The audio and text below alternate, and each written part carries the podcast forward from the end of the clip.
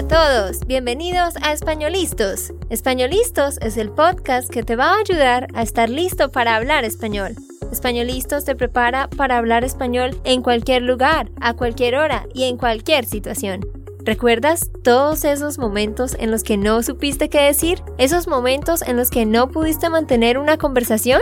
Pues tranquilo, Españolistos es la herramienta que estabas buscando para mejorar tu español. Dile adiós a todos esos momentos incómodos. Entonces, empecemos. ¿Estamos listos? Yo soy Andrea, de Santander, Colombia. Y yo soy Nate, de Texas, Estados Unidos. Hola, hola, ¿cómo estás? Buenos días, buenas tardes, buenas noches.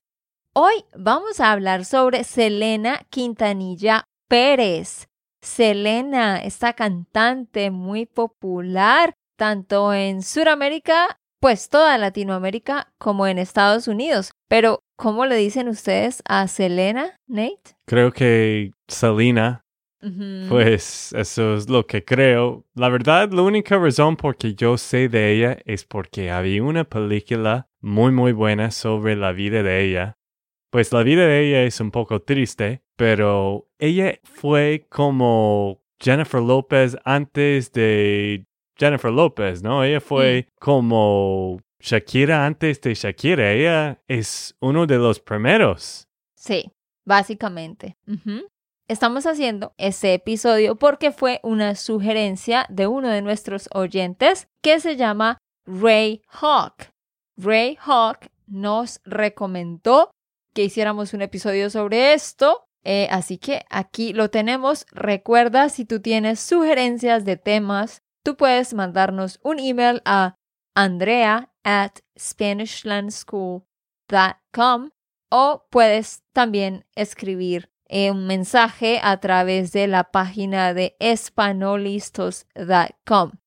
Muy bien, entonces hablemos de Selena, pues fue una cantante y diseñadora de modas méxico-estadounidense. Ella cantaba música tejana, ranchera, balada y también cumbia. Ella nació el 16 de abril de 1971 en Corpus Christi, Texas, en Estados Unidos y ella fue una de las hijas de una familia feliz y estable de origen hispano establecida en la zona. Cuando ella era una niña, su padre, quien también era músico, se dio cuenta de la gran voz que ella tenía. Y a partir de ahí, él centró sus esfuerzos en encaminar la vida de Selena hacia la música. Los primeros pasos de Selena como intérprete se remontan a su infancia, porque con tan solo nueve años, su padre hacía que ella y sus hermanos actuaran en un restaurante que él dirigía. Él ponía a Selena y a sus hermanitos a actuar, a cantar, a hacer una pequeña presentación en un restaurante donde él trabajaba que él estaba dirigiendo. Y ahí ellos se empezaron a dar a conocer. Y así fue que nacieron Selena y los Dinos. Ese fue el grupo con el que Selena hizo su estreno comercial a los 12 años. O sea, tenía solo 12 añitos cuando hizo este estreno comercial y se empezó a dar a conocer a nivel musical. Mm, sí, sí, es, es un poco, no sé, no sé cómo siento de que un papá que está como usando los niños a ser como famosos tan, tan jóvenes, ¿no?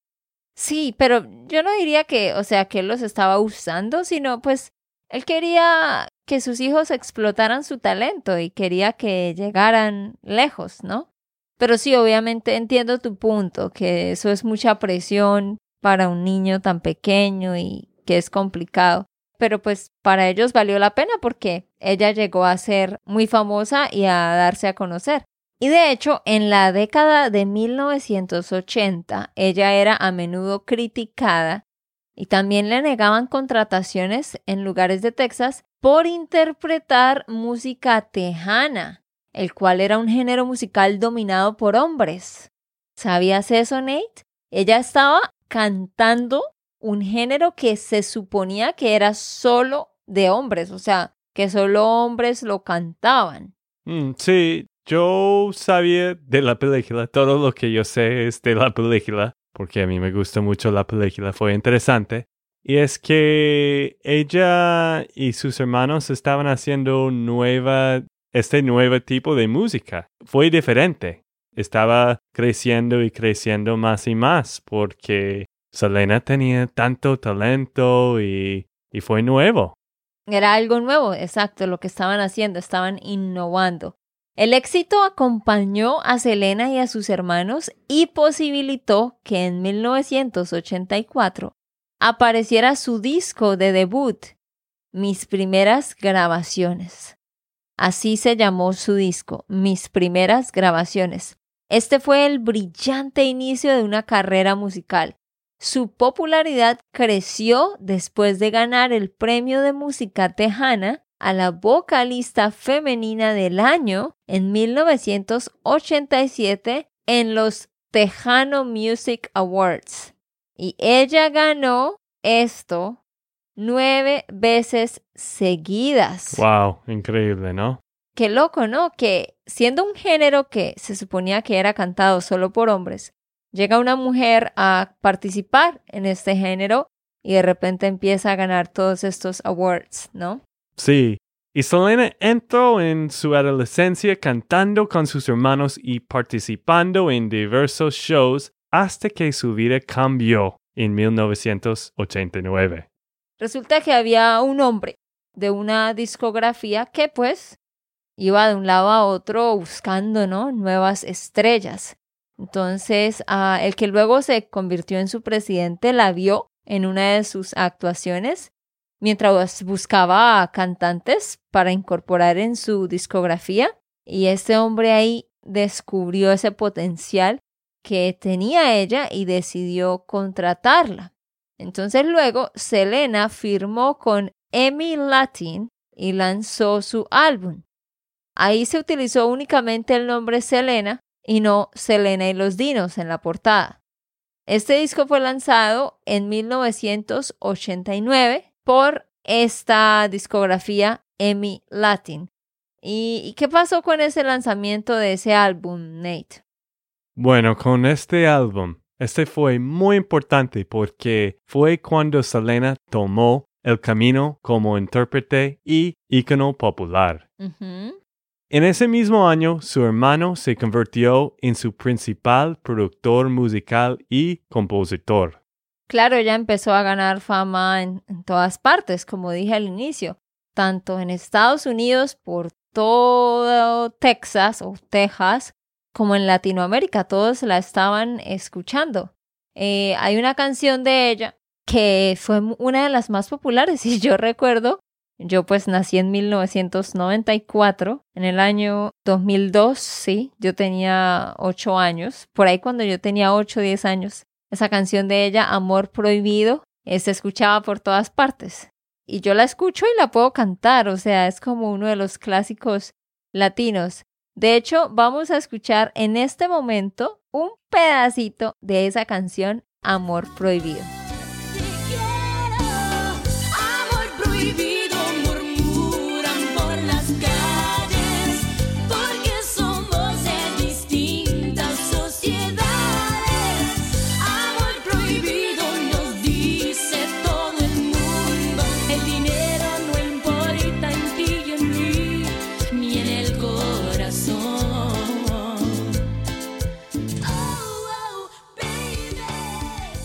¿Qué te parece la canción después de escucharla de nuevo, Andrea? Hacía rato que no la escuchaba.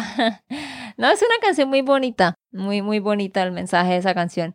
De hecho, estoy aquí leyendo que fue en 1994 cuando ella lanzó esta canción, Amor Prohibido, el año en que yo nací. En 1994 ella lanzó Amor Prohibido y se convirtió en uno de los álbumes latinos más vendidos en los Estados Unidos. Fue aclamado por la crítica como responsable de la primera era comercial de la música tejana, ya que se convirtió en uno de los subgéneros más populares en ese momento. Su fama realmente empezó a crecer mucho desde el año 1990. 1990 fue cuando empezó a haber esa explosión a través de todos los países hispanos, porque ella hizo ese primer lanzamiento en 1989 de ese primer álbum con Emmy Latin y después cada año había lanzamientos nuevos, un disco nuevo. Otros son Ven conmigo, Entre a mi mundo y demás. Pues en ese tiempo, cuando ella estaba ganando más y más fama, pues ya no había los dinos. Fue como, el enfoque fue más como Selena, ¿no? Claro, todo el mundo se, se volvió, fue loco por, por ella y ya ese grupito que ella tenía con sus hermanos desde muy temprano se, se disolvió. En 1992 ella lanzó esa canción Entre a mi mundo y en ese mismo año, en 1992, ella se casó con Chris Pérez, quien era el guitarrista principal de la banda Selena y los Dinos. Eh, su álbum, Selena Life, ganó el primer Grammy al mejor álbum de música México-estadounidense en 1993 y se convirtió en la primera grabación de una artista tejana femenina. Y luego, como dije, en 1994 fue cuando lanzó la que ya escuchamos, Amor Prohibido. El éxito comercial de este álbum llevó a los críticos musicales a llamarlo la grabación revolucionaria de su carrera musical. También hubo otras canciones que la hicieron muy famosa como Bidi Bidi Bam Bam y No me queda más. De hecho, Andrea estaba cantando esta canción antes de grabar este podcast y después ella dijo, no, no, vamos a usarla. sí, no, me da pena que me escuchen cantando porque canto horrible. Al final, vamos a escuchar un pedacito de Bidi Bidi Bam Bam. Bueno, entonces como vemos, ella estaba teniendo mucho éxito. Todo comenzó en 1989 y cada año había un nuevo disco, cada año ella subía más a nivel de su carrera, ¿verdad, Nate? Sí, el sueño de Selena se hizo realidad. Triunfó en el mundo típicamente machista de la canción tejana y consiguió entrar en México como una verdadera número uno algo prácticamente imposible para cualquier cantante de Texas. Claro, porque imagínate, ella estaba compitiendo contra contra todos estos otros cantantes, ¿no? Que ya llevaban generaciones en ese género y se suponía que no era para las mujeres. Sí, esto para mí me parece muy interesante y, y muy grande, ¿no? Que ella no solo estaba enfrentando como las otras mujeres y otros cantantes, pero ella estaba como innovando y como quitando las cosas de machismo en la música, ¿no? Claro que sí. Y bueno, luego en 1995 pasó algo bien interesante y es que ella tuvo un éxito grandísimo cuando grabó Dreaming of You, un disco del cual vendió más de 2 millones de copias. Y también en ese año 1995 hizo un concierto gigante en la ciudad de Houston. Pero, tristemente, el éxito de Selena se vio roto el 31 de marzo de 1995, ese mismo año, cuando tenía solo 23 años. Resulta que la presidenta de su club de fans, que se llamaba Yolanda Saldivar, la asesinó por motivos económicos. Qué loco y qué triste. Ambas vivían allá en Corpus Christi y se conocían desde hacía mucho tiempo. Selena confiaba en ella para dirigir algunas de sus tiendas, pero su padre se dio cuenta de que esta mujer Yolanda estaba estafando a Selena. ¿Qué es estafando? Estafar es como aprovecharse económicamente mm. de otra persona.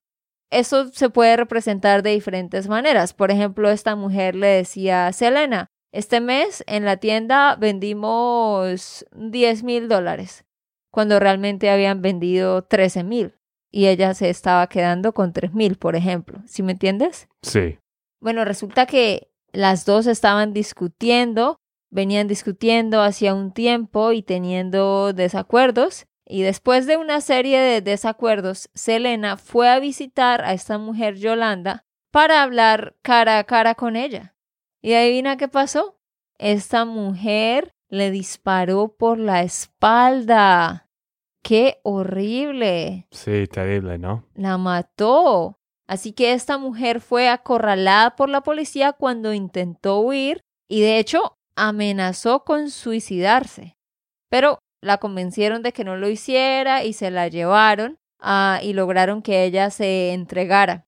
Esta mujer, Yolanda Saldivar, fue declarada culpable de asesinato y fue sentenciada a cadena perpetua con posible libertad condicional después de 30 años. Mm, no lo hicimos, deberíamos haber averiguado qué pasó con esta mujer, si salió de prisión o no, pero bueno, quién sabe. Eh, así que el 3 de abril se hicieron muchos funerales en su memoria, el 3 de abril de ese año, 1995. Y bueno, ahí terminó todo. Mucha gente obviamente muy triste, en diversas ciudades hicieron ceremonias. Incluso dos semanas después, George W. Bush, que era en ese entonces gobernador de Texas, declaró el 16 de abril como el día de Selena en Texas. ¿Sabías que ella tenía, que hay un día de Selena? Mm, pues yo sé que en Corpus Christi hay como estatuas de Mm. ella y, y que pues todavía tiene mucha fama. Y, y mientras tú estabas hablando de, de todo del asesino, que sí es muy triste, estaba pensando que ella solo tenía 23 años. Y toda la fama que ella recibieron, que ella recibió en todo ese tiempo es muchísimo. Imagina si ella tenía una carrera normal.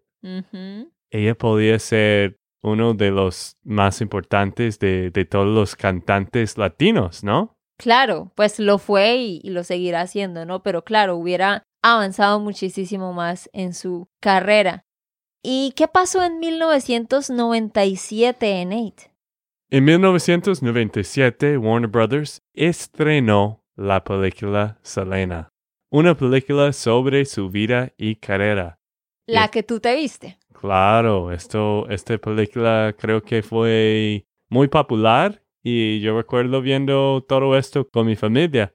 Y qué interesante que la protagonista fue Jennifer Lopez en esta película. Sí, eso iba a decir que Jennifer López fue quien protagonizó esa película y eso realmente fue lo que lanzó a Jennifer López a la fama. Porque hasta ese momento ella pues había hecho proyectos y cosas, pero no era tan tan conocida realmente. Y al hacer esta película e interpretar a Selena, realmente eso fue lo que la ayudó a saltar a la fama. Ese mismo año, en 1997, el 25 de mayo, en Corpus Christi, en Texas, se inauguró el Mirador de la Flor, que es un lugar que tiene una estatua de bronce en honor a Selena. Y en 1998 se inauguró un museo en su memoria. Ese museo y esa estatua son visitados cada semana por cientos de fans. Qué loco, después de tantísimos años, ¿no? Mm, Y todavía sigue a la gente yendo a, a escuchar de ella y a verla. Sí, es, es muy triste pensar que ella era una jovencita y que esta mujer la mató pues por la envidia y problemas de dinero, ¿no? Sí, y pues tienen que pensar en los que, ¿cómo se dice? Que se vuelven famosos. Me imagino que ella empezó pensando, uy, qué divertido cantando y ganando plata cantando por todo el mundo. Hmm. Pero después, como con toda esta fama y, y el poder y plata, mire que ella solo estaba cantando, pero los demás, este señora quería la plata de ella. Sí, es muy triste a lo que se enfrentan las personas cuando empiezan a volverse famosas o adquirir poder, porque claro, son muchos los beneficios, pero también son muchos los, los contra. Son muchos los pro y muchos los contra, ¿no? Como en este caso de esta mujer que se quería aprovechar de ella. Y Andrea, si tú podrías hacerlo. Si tú pudieras. okay. Si tú pudieras hacerlo, ¿tú querías ser famosa como ella? Ok, la mejor forma de hacer esa pregunta sería, ¿tú serías famosa como ella si pudieras? ¿Tú serías famoso como ella si tú pudieras? No, no, no, no, no, no, no. No, siempre me ha gustado manejar un bajo perfil. no, a mí no me gustaría ser, o sea, así famosa como ella, no. O como Jennifer López o esa gente así, como la gente de Hollywood o los grandes cantantes, no, porque sí, obvio, hay muchos beneficios de eso, ¿no? Pero el estrés que maneja esa gente es tenaz. La presión social, el hecho de que están condicionados a muchas cosas, el hecho de que eh, no van a saber realmente quiénes son sus amigos, porque obvio, todos van a querer estar ahí con ellos por la plata o por los favores o por los beneficios. Entonces, me parece que es muy complicado. Y también, por ejemplo, digamos, en el caso de ella y todos los famosos, no pueden salir así como tranquilos por la calle a comerse un helado, sino que tienen que ir en estos carros negros con los, los vidrios blindados y oscuros y con todos estos guardias. Ay, no. No, yo prefiero mi, mi libertad así, que nadie me conozca. sí, mejor ser como poco famoso como nosotros. Solo había como dos o tres momentos cuando alguien uh, nos conocieron en un lugar, ¿cierto? Ah, no, no, no. Que solo ha habido como dos o tres momentos donde alguien nos ha reconocido. Reconocido, sí. No, pero de hecho son uno, dos, tres, cuatro, como cinco momentos, amor. En Colombia, ¿no? En Medellín, sí, en Medellín, que hay algún, alguien de Inglaterra. Ah, mira, justo estoy viendo esta foto con ese hombre allá. un, un hombre que tenemos fotos con nuestros estudiantes acá en una pared. Y justo estaba viendo este chico, está viviendo en Medellín por unos meses, pero es de Inglaterra y nos, nos reconoció. Pero sí se siente como, ay, qué chévere, me reconoció alguien, pero ya, nadie más me reconoce, no es como que todo el mundo quiere estar detrás tuyo pidiéndote fotos. Ah, pues de hecho, cuando nosotros fuimos a la India, justo me acordé, cuando fuimos a la India, fuimos a visitar algunos pueblos pequeños, ¿sí? Donde había gente que eran como campesinos, porque en esos lugares había monumentos. E incluso en el Taj Mahal también no sucedió que en diferentes momentos personas venían y decían selfie please, selfie please. Y yo como, ok, ok. Pero luego había muchísimas personas como en un círculo alrededor de nosotros esperando un turno para tomarse una selfie. Al principio yo le dije a Nate, uy, qué cool, o sea, me siento como una famosa, como, como una cantante, quién sabe. Um, pero claro, es que ellos llevaban ya rato sin ver turistas, entonces no sé por qué les causó curiosidad, tal vez nuestra apariencia o la forma de vestirnos, no sé. Eh, a Nate le decían American, American, US, US, selfie please. claro, claro. Y yo decía, no, I'm from Colombia. Y ellos, oh, Colombia. Y decían, um, sabían los nombres de algunos jugadores de Colombia.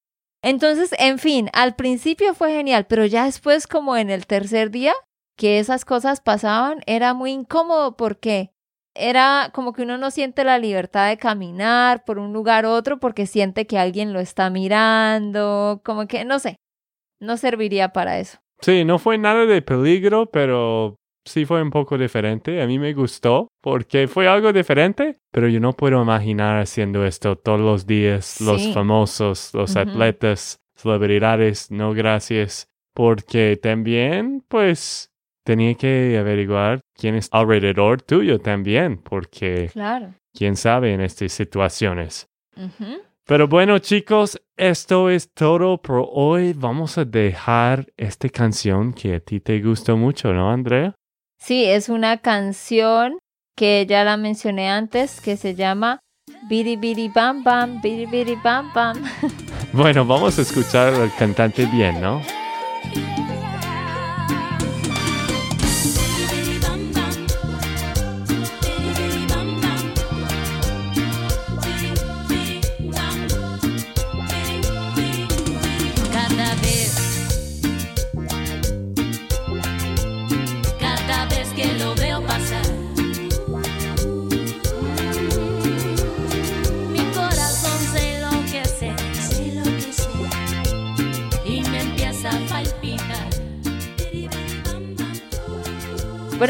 Eso ha sido todo por hoy. Recuerda que puedes ir a espanolistos.com y ahí están los transcripts para que leas y escuches.